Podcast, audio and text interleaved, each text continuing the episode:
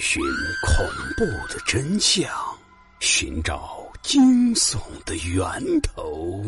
欢迎收听老刘讲故事，让你我一起彻夜难眠。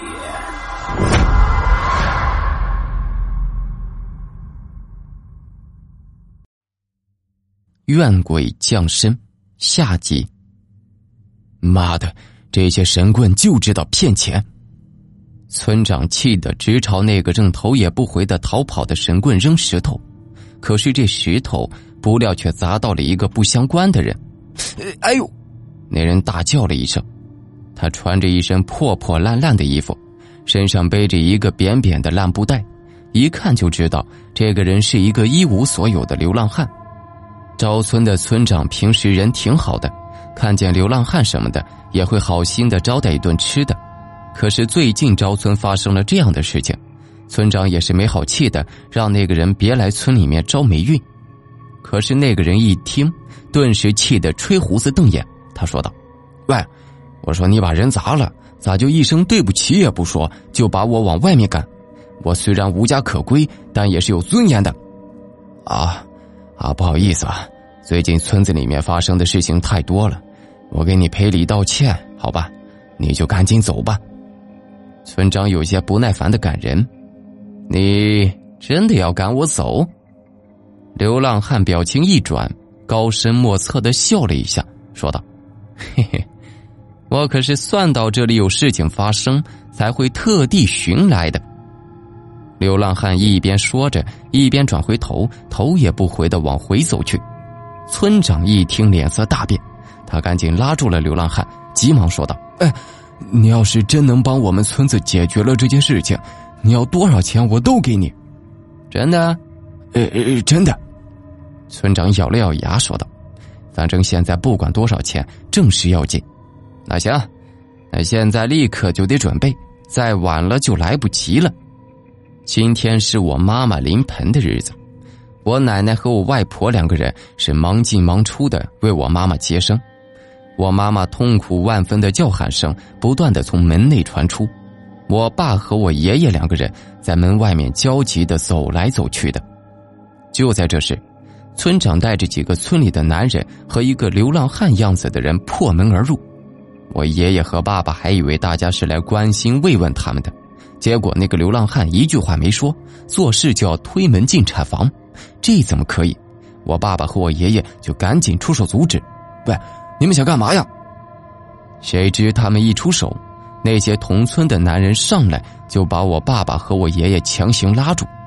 流浪汉推门进去了，我爸爸急得眼睛发红的叫道：“村长，你这是干什么呀？”村长叹了一口气说：“哎，你媳妇怀的孩子被脏东西给附身了，今天必须清除掉，不然村子里的孩子……”和你媳妇肚子里面的孩子全都保不住啊！这，这怎么会啊？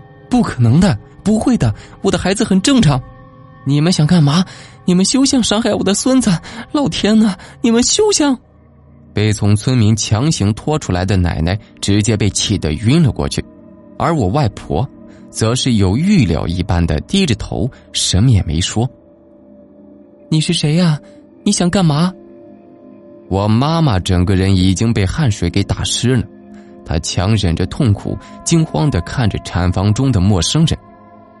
可流浪汉又没回答，他看着我妈妈那隆起的肚子，眉头皱的都能夹死一只苍蝇了。这次的事情比他预想的还要糟糕，流浪汉一刻也没耽搁，赶紧在产床四周撒了一圈的白灰之后。又在我妈妈隆起的肚子上面贴了一张黄色的符咒，符咒一贴上去，我妈妈便瞬间痛苦的惨叫了起来。她觉得自己的肚子里面有东西在翻滚，还有东西在不断的捶着她的肚子，每一下都痛得她生不如死。流浪汉焦急的等待着，差不多两分钟过去了，我妈妈这才稍微的好了一些。村民们很快便得到了消息。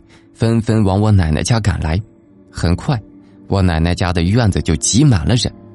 村民们质问着：“这村长到底是怎么回事？”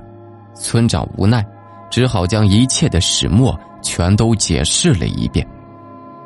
原来，最近村子里的婴儿的死，全都和我妈妈身上所怀的胎儿有很大的关系。流浪汉告诉村长，我妈妈的肚子里面，不只有一个正常的人类，还有一个名叫石英鬼的胚胎。这个胚胎会在我妈妈的肚子里面不断的孕育，前三四个月都不会怎么样，但七个月以后，胚胎成型，就会从我妈妈的肚子里面跑出来。寻找附近有孩子的地方，等待时机成熟，就会一个一个的吃掉这些孩子。村民们听了之后，纷纷是义愤填膺的要冲进产房灭了那害人性命的怪物。特别是那些死了孩子的村民，就像是失去了理智似的，拿起了棍棒，说什么也要亲自为自己的孩子报仇雪恨。就在这时，产房的门又被打开，流浪汉从里面走了出来。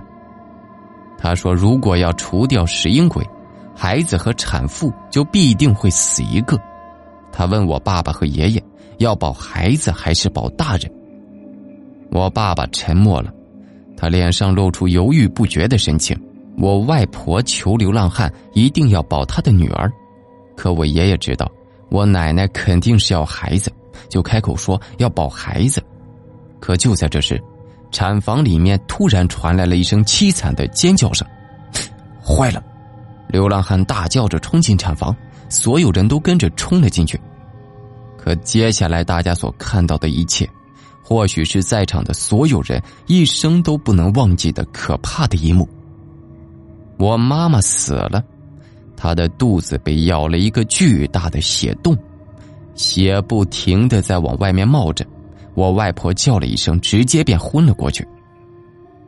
流浪汉上前检查我妈妈的尸体之后，他叹了一口气，说道：“哎，石英鬼已经被除掉了，产妇用自己的性命保住了孩子。”这时，在场的人群里面不知谁叫了一声：“我说，这个孩子也该死，是因为他，我们的孩子才会死掉。”这话一出。现场所有的人都炸了，那些死了孩子的村民们疯了一般的要冲上来抢夺流浪汉手中的我，不过还好，都被村长和其他还有一些理智的村民拦着推出了产房。从这天以后，村子里面又恢复了之前的平静，村子里面再也没有出现婴儿离奇死亡的现象。可是尽管是这样。很多有孩子的村民还是不放心，他们认为我身上可能还有那个害人的东西，所以每天都会带着人来我家里闹事。他们希望我们一家人全都能离开村庄。就在我妈妈尸体要下葬的那一天，纷纷拿着家伙堵在我家的门口，不让我妈妈下葬。后来，连村长也没有了办法，为了村子里面的安宁。也劝说我们家搬离这个村庄。再后来，我爸就带着我们一家人和我妈妈的尸体离开了昭村。我到现在也没再去过那个小小的村庄了。